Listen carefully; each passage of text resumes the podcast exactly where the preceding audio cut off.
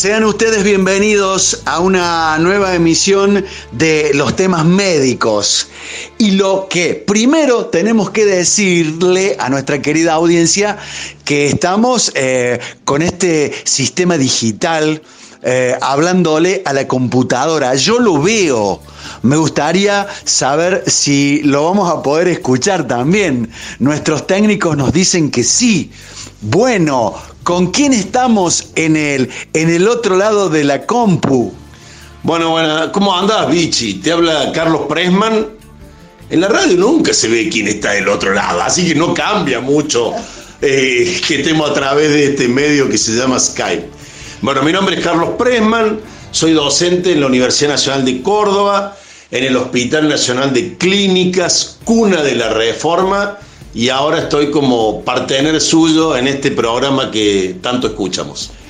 Si tenemos algún delay, como eh, se dice en cordobés, que los oyentes nos lo perdonen. Eh, uno, pensé que ibas a arrancar diciendo hincha de la Academia Cordobesa como primer título tuyo, Carlos. Sí, ya lo saben, digamos, por eso, digamos. Todo el mundo sabe que trabajo en la clínica y que bueno. ¿Y cuánto hace que no vamos a la cancha? Uh. Realmente, imagino que esto a Radio Suceso debe ser un tema no menor, que no podamos ir a la cancha. Qué fenómeno cultural tan potente, quizás de la misma fuerza de la relación médico-paciente, que antes uno lo abrazaba, lo tocaba al paciente, lo revisaba y ahora también como esta entrevista mediada por la tecnología, tenemos las videoconsultas Y, e incluso en los hospitales con este este aprender a vivir en modo coronavirus, ¿no? Antes los celulares, viste, lo ponen modo avión, modo vibrador. Ahora que todos casi dependemos de nuestra vida del celular, porque pasa todo hoy por el celular, tenemos que aprender a vivir en modo coronavirus, que me parece que puede ser una linda posibilidad con los oyentes, ir explorando cómo nos ha cambiado la vida, esta pandemia. No sé si a vos te parece que entremos por ahí, Vichy. Me, parece incluso que la, gente de marketing del, hospital italiano ya debe estar haciendo el flyer, la plaquita, eh, vivir en modo coronavirus. Porque, a ver, yo debería vender la nota y decir, eh, eh, hola, estamos con el doctor Carlos Presman, vamos a hablar de, la, de lo plana que está la curva, vamos a hablar si ya eh, esto comenzó a desprenderse, el, el, aumento de, de casuística, qué pasa entre el AMBA y CABA, Córdoba es otro país, es otra provincia. ¿Por qué esto va al pulmón, doctor Pressman? Ay, la inmunidad. ¿Y por qué hay una población que es más vulnerable que la otra? Pero yo sé que al final vos me vas a hacer la nota como a vos se te dé la gana. Y en, esto de que se me da la gana, eh, un abrazo enorme a la comunidad del hospital italiano. No, no puedo empezar a hablar eh, porque es gente muy querida, muy, muy querida, un hospital con una tradición enorme en barrio General Paz. Yo sé que ahí hay muchos hinchas de nuestro archienemigo, la GPJ, que es el General Paz Junior, pero igual los bancamos, lo del italiano. No, y además en la, persona del Piolo Gras, la doctora Caminos, y tanto el doctor Llorio, tantos colegas de excelencia académica, y de un perfil y de una vocación profesional que yo no puedo empezar a hablar sin un abrazo afectuoso a quienes siempre han tenido como norte la salud de la población y le está tocando vivir un tema tremendamente doloroso porque yo no me puedo ni imaginar que yo tenga que cerrar mi consultorio o que el hospital de clínicas no abra sus puertas. Claro. Eh, eso para quien, ¿cómo, cómo explicar esto? ¿no? Es una cosa muy dolorosa y bueno, les ha tocado esta etapa en la pandemia, seguramente superada la cuarentena, eh, en la cual están la mayoría de su personal, volverán a abrir sus puertas con la misma eh, línea de trabajo de preservar la salud de la población y bueno, atravesar todo este, toda esta situación, quizás también en modo coronavirus, ¿no? Como decíamos al principio, o sea, cómo tenemos, cómo nos encarnizamos en, en las miserias y nos paramos en las virtudes. Yo creo que esto de la pandemia, este aislamiento, esta, este quedarnos en nuestro domicilio, este distanciamiento social, no puede traer como, eh, como consecuencia que nos separemos de nuestros pares, digamos. O sea, yo creo que el desafío mayor del modo coronavirus es cómo estar aislados para que el virus no entre, pero fraternamente abrazados, unidos y solidarios para poder atravesar esta pandemia, porque esta pandemia involucra a todos.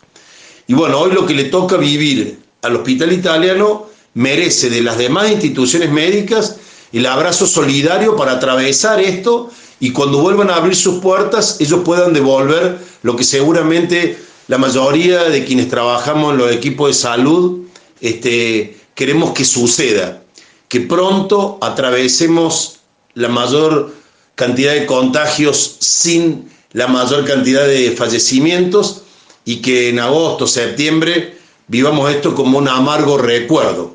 Hoy creo que lo más útil podría ser pararnos en la tranquilidad, pararnos en la esperanza y avanzar con vos, Vichy, en estas estrategias de modo coronavirus para, sin perder el humor, cambiar nuestros hábitos, sin perder nuestro corazón fraterno, solidario.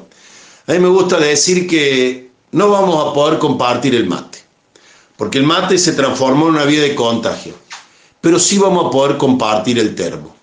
Y quizá esta frase sea la que sea el título para esta charla que si te parece vamos a ir desandando a medida que vamos saliendo de la cuarentena. No podemos compartir el mate, pero vamos a, vamos a tener que seguir compartiendo el termo, el agua.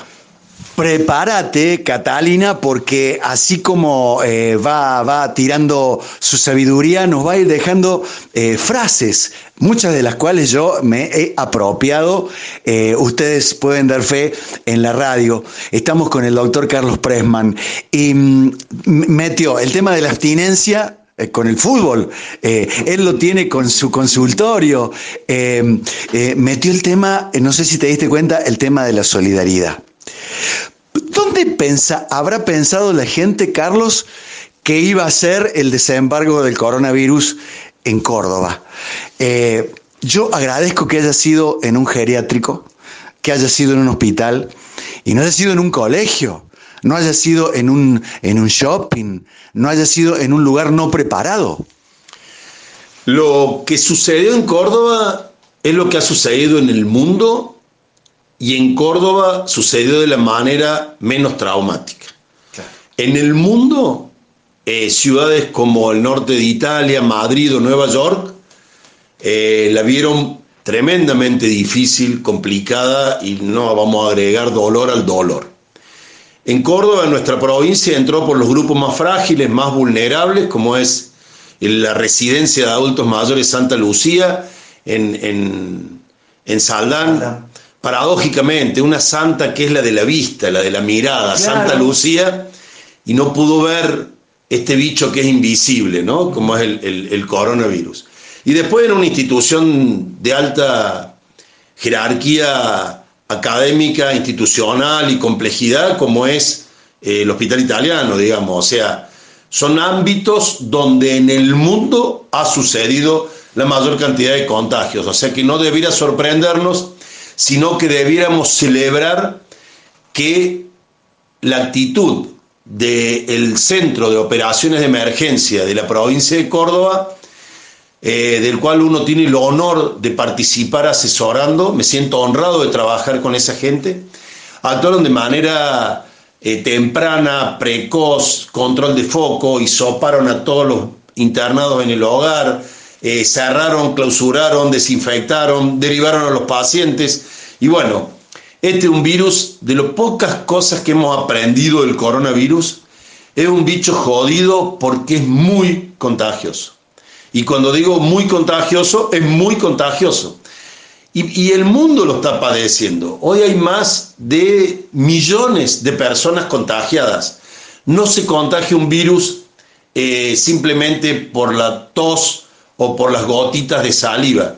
Este virus ha sabido sobrevivir en lugares inanimados, como puede ser la manija del, del ómnibus, en algún guardapolvo, y es tremendamente contagioso. Ya sabemos que es tres o cuatro veces más contagioso que la gripe, y encima de ser contagioso como bicho, cuando conviven las personas, por eso no empezó en los colegios, en los niños, en los jóvenes, no da síntomas y contagia. Entonces cualquiera de los oyentes que está escuchando hoy, que se siente pleno o vital, puede ser portador del virus sin saberlo. Frente a esta situación es que el mundo ha dicho, paremos la pelota. Esta situación que estamos viviendo es inédita para la humanidad, inédita para la humanidad. El mundo se ha parado, el mundo está en cuarentena, porque si aislamos a las personas, el virus no circula tanto.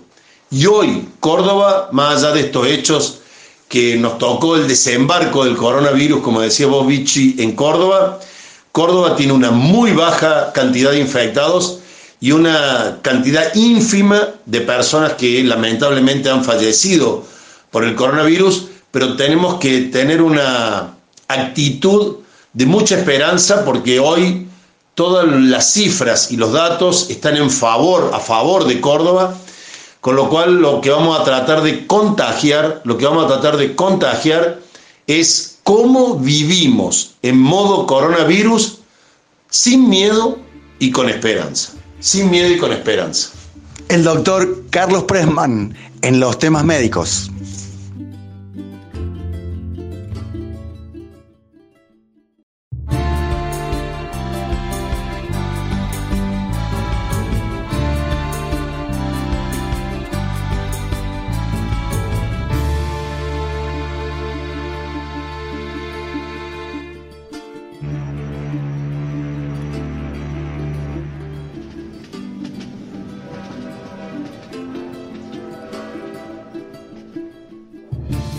Continuamos con los temas médicos y hoy verdaderamente un programa muy especial. Estamos con el doctor Carlos Pressman.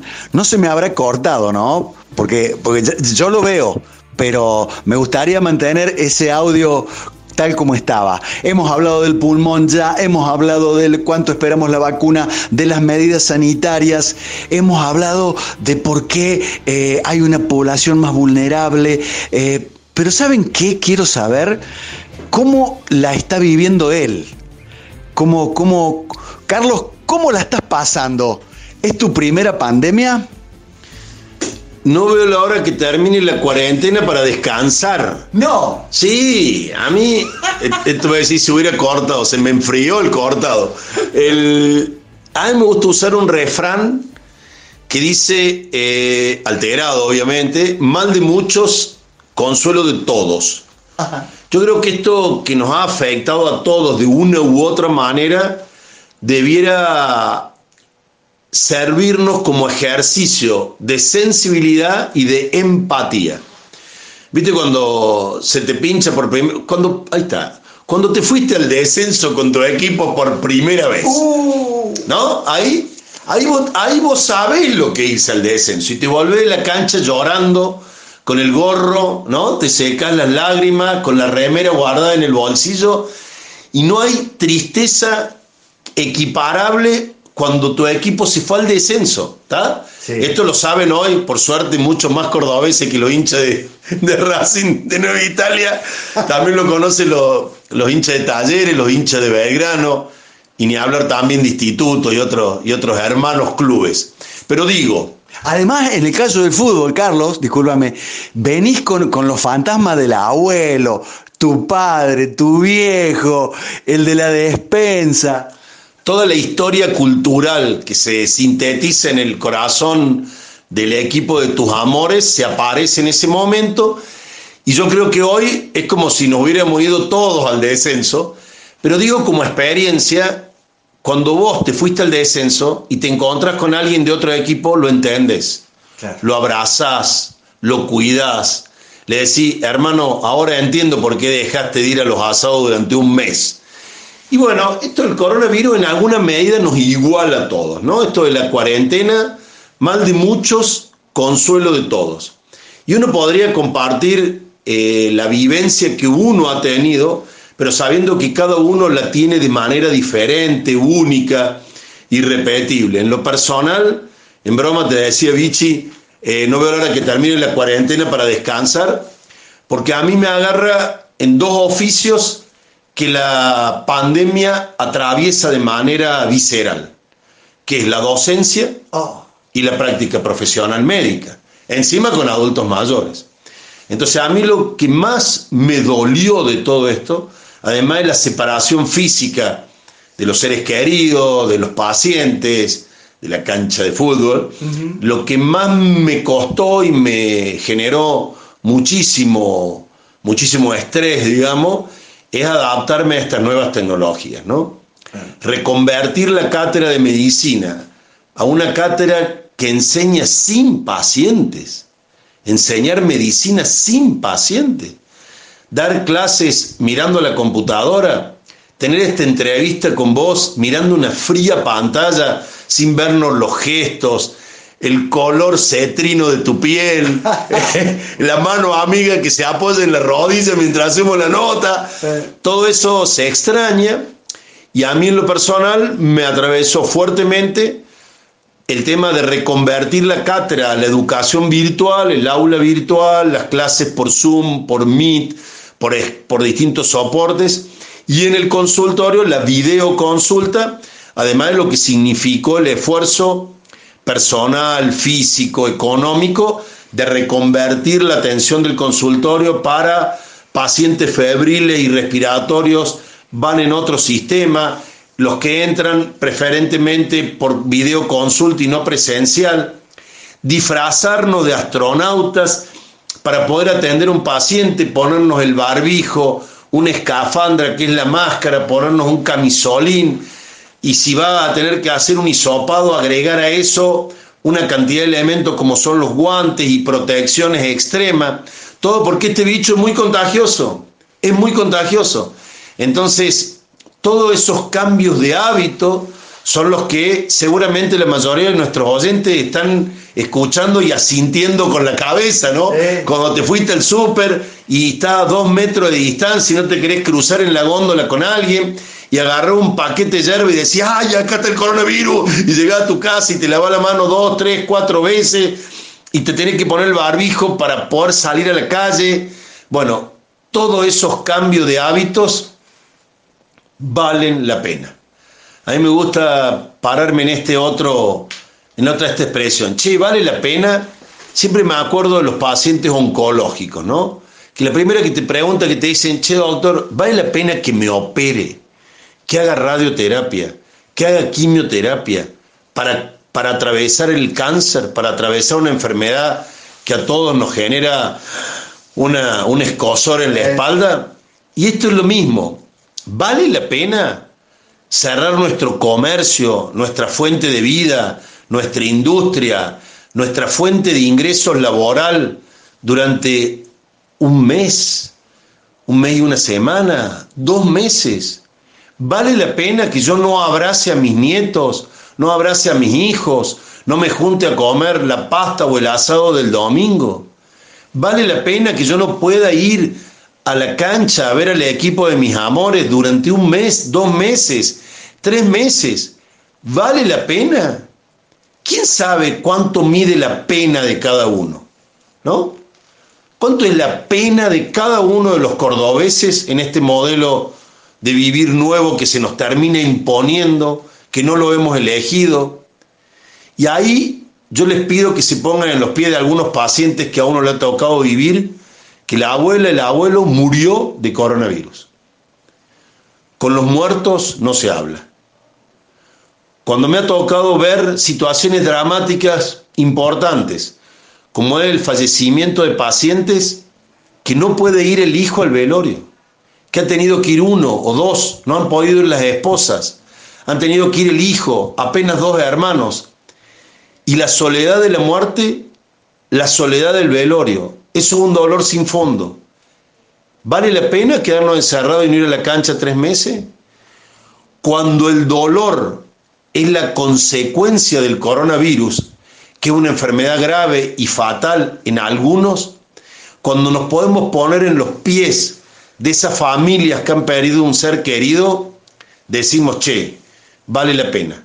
Vale la pena por todos los que ya no están, vale la pena por el equipo de salud, por el equipo de docentes que en esta cuarentena están trabajando el doble, el triple, el cuádruple, incluso arriesgando su propia salud, como el personal del equipo de salud del hospital italiano.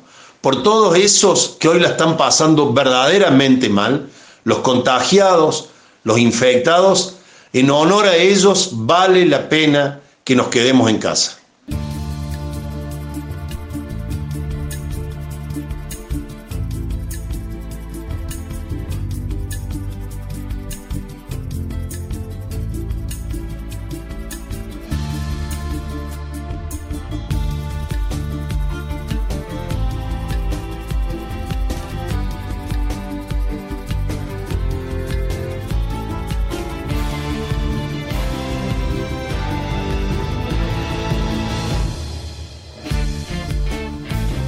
Continuamos en este especial de los temas médicos junto al doctor Carlos Pressman. El título del bloque anterior, Vale la pena. En el primer bloque, ¿sabes lo que metió eh, Pressman? Dijo, eh, no vamos a poder compartir el mate, pero vamos a poder seguir compartiendo el termo. ¡Wow! Estuvo buena, ¿no? Eh, mal de muchos, consuelo de todos, consuelo de todos. Eh, Carlos, ¿la, viste venir eh, como, como cuando analizas un partido de fútbol? Decís, vos sabés que estamos haciendo agua por el lado derecho, se ve venir el gol, como decía aquel negro. Cuando empezaste a leer de China, de Wuhan, eh, ¿cómo, ¿cómo fue lo tuyo? No, no, yo tuve la misma percepción que tuvo en su momento el ministro de Salud, Ginés González García. No, nunca, pensé la magnitud de esta pandemia. Jamás, jamás, jamás, jamás. Pero jamás me imaginé tampoco, eh, y acá voy a hacer una asociación afectiva y personal, que Argentina en alguna vez en la historia iba a ser mucho más parecida a Alemania que Estados Unidos. Esto es una locura o un delirio que yo jamás me hubiera imaginado. Y me acuerdo esto que hacía alusión a tu viejo cuando decía se ve venir el gol. ¡Qué, maravilla! Me vuelvo a acordar. ¡Qué negro! ¡Qué negro culiado! Aprovechamos que no está. Entonces, eh, se ve venir el gol y, ven, y venía el gol, ¿no? ¡Qué fantástico! Y yo me acordé, hoy casualmente la siesta, mi apellido Premo, mi apellido judío, y mi viejo me mandó al colegio alemán, ¿no? Dice, ¿qué, ¿qué hiciste, pa? ¿Qué necesidad había? Imagínense, estamos hablando del año 60 y algo. Por supuesto que yo fui el único alumno del colegio alemán de origen judío en aquella época, desde el kindergarten hasta mi egreso del secundario, el colegio alemán. Y mi viejo, cuando yo le pregunté, pa, le digo, ¿qué, qué hiciste? ¿Para qué me mandaste al colegio alemán? Yo me acuerdo que jugaba con mis amigos en el primario y jugábamos a los nazis contra los americanos, ¿viste? sí, claro. Entonces, mi viejo me dijo, no, dices que Alemania en la posguerra va a ser un país potencia. Va a ser un país potencia, va a ser una de las grandes potencias de la humanidad y yo, creo, yo quiero que vos hables alemán porque el idioma alemán va a ser un idioma que te va a dar muchos recursos para tu vida. Y efectivamente yo hablo bastante bien alemán y no hablo bastante bien inglés, lo cual me cansa de putearlo el viejo, porque para la medicina te sirve mucho más el inglés que el alemán. Sí, sí, sí. Y hoy que vemos cómo Alemania ha resuelto el tema de la pandemia, incluso muy probablemente sea el primer país que aplique la vacuna, muy probablemente sea el país que aplique primero la vacuna. Entonces me acordaba de mi viejo, como me acordaba recién de tu viejo, de se ve venir el gol, de que, mira, a la larga, Argentina hoy, de manera histórica, en, en términos de la pandemia, su control, su asistencia, su seguimiento, hoy estamos mucho más parecidos a Alemania que a Estados Unidos. Y acá voy a aprovechar para usar otro refrán que tal vez te guste, Vichy, para título de este bloque. Zapatero a tu zapato. Porque todo enfermo, todo paciente y toda enfermedad siempre tiene un lado político. Tiene un lado político. Y cuando digo político es que para enfrentarla no es lo mismo tener chagas que tener un infarto de miocardio, no es lo mismo tener tuberculosis que tener VIH y no es lo mismo tener hoy el COVID-19 porque vamos viendo que cada vez son los sectores más humildes en los barrios populares de Cava, de provincia de Buenos Aires, y los grupos vulnerables más frágiles, los muy, muy viejos, no autoválidos, que viven en residencias, que tienen otras enfermedades, lo que la pasan peor con esta enfermedad. Pero lo de zapatero a tu zapato hace alusión a la política, porque pocas veces en la historia de nuestro país uno ha visto que los políticos han llamado a los que saben. ¿Cuántas veces hay que hacer un puente, un dique, un tendido eléctrico y se busca un chantapufi o al amigo de o al político que hizo tal campaña con y se lo pone tras un manto de idoneidad técnica? Hoy, en esta pandemia mundial, tanto el gobierno nacional como el provincial han sabido pararse en la política y elegir al zapatero que más sepa de este zapato. Los profesionales médicos, epidemiólogos, infectólogos, sanitaristas, de distintas vertientes del pensamiento ideológico, están hoy todos juntos asesorando al presidente, asesorando a los ministerios de salud. Y eso de zapatero a tu zapato nos emparenta con los alemanes, nos emparenta con la gente que trabaja en serio, que piensa en serio un problema y que da seriedad académica, científica a la resolución de esos problemas. Así que si algo positivo podemos sacar de esta tragedia que estamos atravesando, es que en alguna medida zapatero a tu zapato.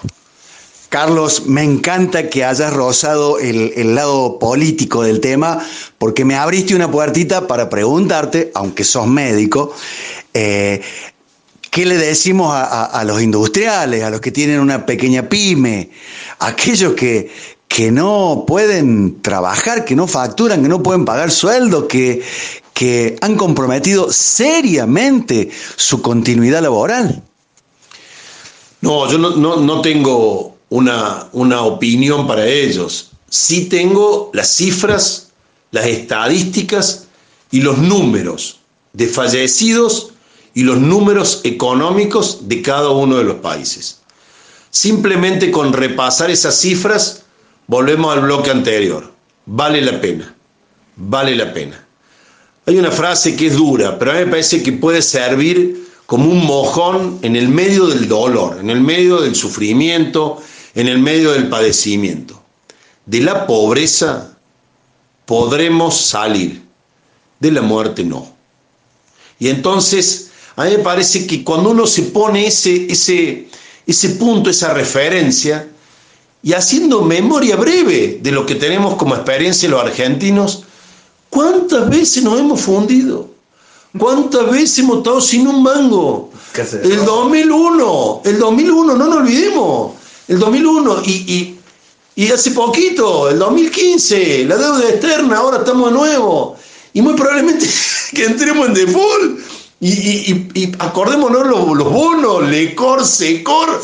Hemos pasado, pero si hay un pueblo que está entrenado para la adversidad económica, y yo diría que, lo, que que somos los Messi de la adversidad económica, los cordobeses y los argentinos.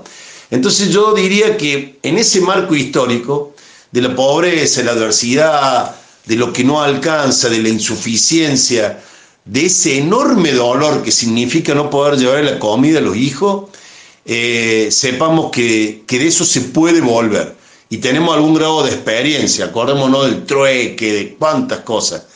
En cambio de la enfermedad y la muerte no, de esa no se vuelve.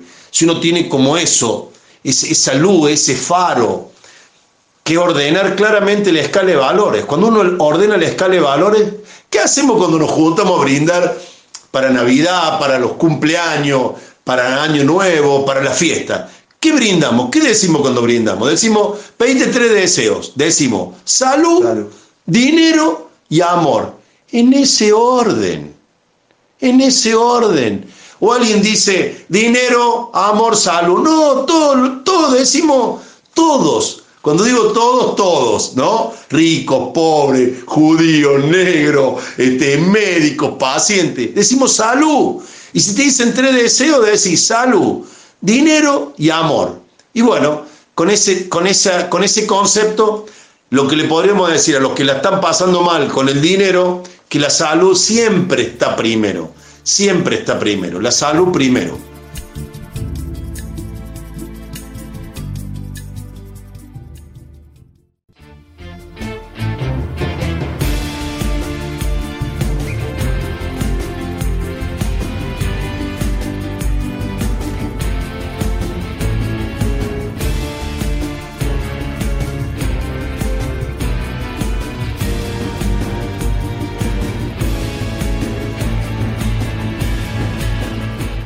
Salud, dinero y amor. Pero en ese orden, decía hace un momento el doctor Carlos Presman, anhelo, deseo fervientemente que estén disfrutando esta entrevista como yo. Eh, Carlos, por ahí leí, estamos en el mismo barco, ante la misma tempestad. ¿Qué, opinión te merece esa, esa, frase, ese comienzo? Eh, estamos en el mismo barco, en la misma tempestad, y le agregaría que estamos construyendo el barco mientras vamos navegando. Ah. Que otro elemento también. Y que en este barco algunos viajan en primera clase y otros viajan en la bodega, como en todo barco. Y en el barco también hay un capitán y también hay este, grumetes y marineros. Entonces sí, el barco es el mismo, el barco se construye mientras navega, estamos en el medio de la tempestad ah, ah. y estamos por salir de la tempestad. Eh, cuando decía que en el barco algunos viajan en primera clase y otros no, es porque esta tempestad no nos va a afectar a todos de la misma manera. Y yo creo que el ejercicio más importante es a quienes hoy tenemos el privilegio de poder hacer una entrevista radial vía Skype con internet en nuestro domicilio y habiendo descansado la noche, abrigados y bien desayunados y bien almorzados, tenemos que sabernos privilegiados y pensar en los que viajan en la bodega, que son los que peor la van a pasar, pensar en los marineros que están atando los cabos y tirando anclas, arriesgando su propia vida y también respetuoso del capitán y apoyándolo en todo lo que nos pida para que la tempestad no nos lleve puesto a todos. Pero a mí me gustaría decir que después de esta tempestad nos falta un largo recorrido en el mismo barco y a todos hasta llegar a buen puerto. ¿Por qué? Porque la salida de la pandemia, de la cual apenas podríamos decir que China ya tocó puerto. Carlos. Sí. Eh, eh, antes que te, te, vayas con la salida de la pandemia, te quiero hacer una pregunta futbolera. Si esta crisis que nos toca vivir fuera un partido de fútbol, acá en Argentina, ¿cuál es el marcador y tiempo? Marcador y tiempo. Bresman, diría Víctor. Uh, acabamos de terminar el primer tiempo. ¿Primer tiempo? Primer tiempo. Yo creo que Argentina terminó el primer tiempo y terminó ganando 2 a 1. ¡Epa! Sí, sí, sí, largamente. Comparado con cualquier país del mundo, hoy, decíamos antes, estamos más parecidos a Alemania que a Estados Unidos. Eh, Estados Unidos perdió el primer tiempo 4 a 0. Madrid, España 6 a 0. Italia 7 a 0. Yo pensé que iba a decir estamos 0-1. No, no por, no. por el laburo, por las clases, por, por los contagiados y porque está faltando la otra gripe, doctor. No, yo creo que no. Yo creo que estamos ganando 2 a 1 con las cifras, con la evidencia, poniendo la salud primero. Si la salud primero la medimos en muertos por millón de habitantes, Argentina está ganando este campeonato. Por eso digo. Este partido. Este partido, digamos, ¿no? Este partido terminó el primer tiempo y ganamos 2 a 1. Bien. Se abre el entretiempo y un segundo tiempo. ¿Qué es lo que tendríamos que tener en claro para el segundo tiempo? El segundo tiempo es salir de la cuarentena. Para mí, el primer tiempo es entrar en la cuarentena, ¿no? En el medio de la cuarentena te puede pasar lo de Nueva York o te puede pasar lo de Córdoba. Nos pasó a Córdoba lo mismo que le pasó a Hamburgo o a Bonn, ¿no? No está mal. Sí, sí, sí, sí, sí. La, la cantidad de muertos que hubo en París, ¿no? Entonces, Argentina está parecido a Alemania, ni siquiera Francia, estamos mejor que los franceses.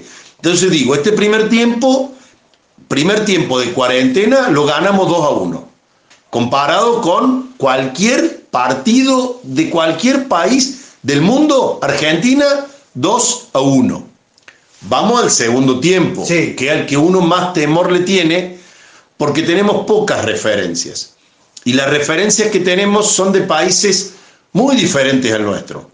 Ejemplo Alemania, ejemplo Noruega, Suecia, ejemplo China, en donde el comportamiento social es muy distinto al nuestro.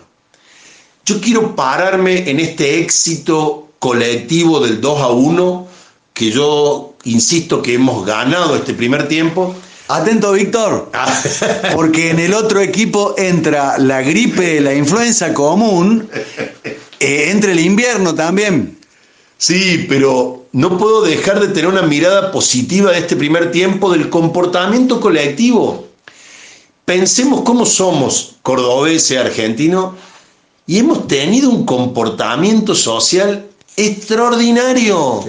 De los 40 millones que somos, yo te diría que 39 millones o más nos quedamos en casa. Y, y 30 millones o más nos lavamos las manos, empezamos a usar tapaboca, tomamos distanciamiento. ¿Por qué no, no, no valorar eso? ¿Por qué no poner eso en un crecimiento cultural, colectivo, solidario, de éxito sanitario? Y que lo podemos validar en número y podemos decir, este primer tiempo lo ganamos 2 a 1. El segundo tiempo viene muy complicado. ¿Por qué? Primero el invierno. ¿no? El segundo tiempo parece que anunciaron lluvia y lo vamos a tener que jugar. El segundo tiempo, con esa tormenta, viste, que patea el fútbol y no sabe dónde va, los botines mojados, la cancha embarrada. Entonces ganamos el primer tiempo, pero en cancha interesante desde el punto de vista climático, nos ayudó el clima. Sí. Entonces ahora viene el invierno, vienen las otras enfermedades como la gripe y tenemos que salir, porque tenemos que salir de la cuarentena. Entonces, para este segundo tiempo, ¿qué les diría yo si fuese el técnico del equipo que va ganando? Que va ganando 2 a 1. Me pararía en esa fortaleza, en esa virtud de que jugamos en equipo, que corrimos todas las pelotas, que los dos goles los hicieron dos tipos muy inteligentes que están llevando el partido adelante y que estamos corriendo la cancha todos. Que no perdamos ese entusiasmo y que lo traslademos al segundo tiempo, aunque sabemos que va a llover, aunque sabemos que ellos van a ir a buscar el partido, ellos son el virus, digamos, claro. y que encima va a haber cambio porque va a entrar otro virus que es el virus de la influenza y otros virus más que salen venir, los adenovirus en la, y las neumonías, las bacterias, los neumococos, etc. Entonces, reforzar los cuidados, mantener el aislamiento, ser muy respetuoso de las normas que dicte el Comité de Operaciones de Emergencia, el COE, el Ministerio de Salud, seamos respetuosos. Por una vez en la vida, aferrémonos a la ley, que la ley nos ha protegido, hemos ganado el primer tiempo, confiemos que podemos ganar, mantener el resultado o hacer una diferencia aún mayor y terminar el segundo tiempo y abrazarnos todos al final del partido pero un partido que todavía falta el segundo tiempo, es largo. Y básicamente, ¿qué diría? Primero, tenemos que salir. Hay que salir a la cancha de nuevo, no nos podemos quedar en el entretiempo encerrado, hay que salir a la cancha, sabemos que las condiciones son adversas, sabemos que venimos ganando. Y tenemos que pararnos en tres herramientas, solamente tres, tres, nada más que tres, no pedimos mucho. Lavarse las manos. Cuando entras a tu casa, cuando salís de tu casa, cuando vas a un negocio, cuando sales a un negocio, lavate las manos con agua y jabón o con alcohol en gel. Usa el barbijo todo el tiempo posible, usa barbijo, usa barbijo. Y tercero, a dos metros de todo el mundo, a dos metros de todo el mundo. Si podemos sostener estos tres consejos, yo creo que el segundo tiempo lo volvemos a ganar. Oh, qué gana de que pase todo esto y volver a, encontrarnos de nuevo eh, atravesando la, la salida de la cuarentena, porque ahora estamos saliendo de la cuarentena, hicimos una cuarentena exitosísima en términos colectivos y sanitarios, ojalá podamos decir lo mismo cuando nos volvamos a juntar, bichi, de acá un mes o dos meses.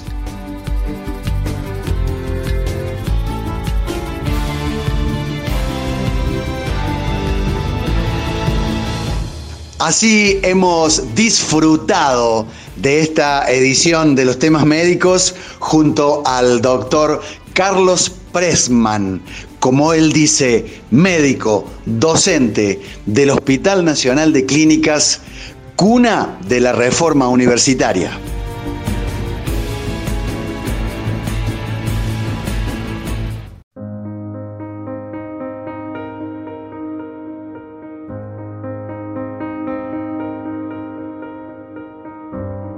Saldremos con el pelo más largo y más blanco, con las manos y las casas limpias y la ropa un poco más vieja, con incertidumbre.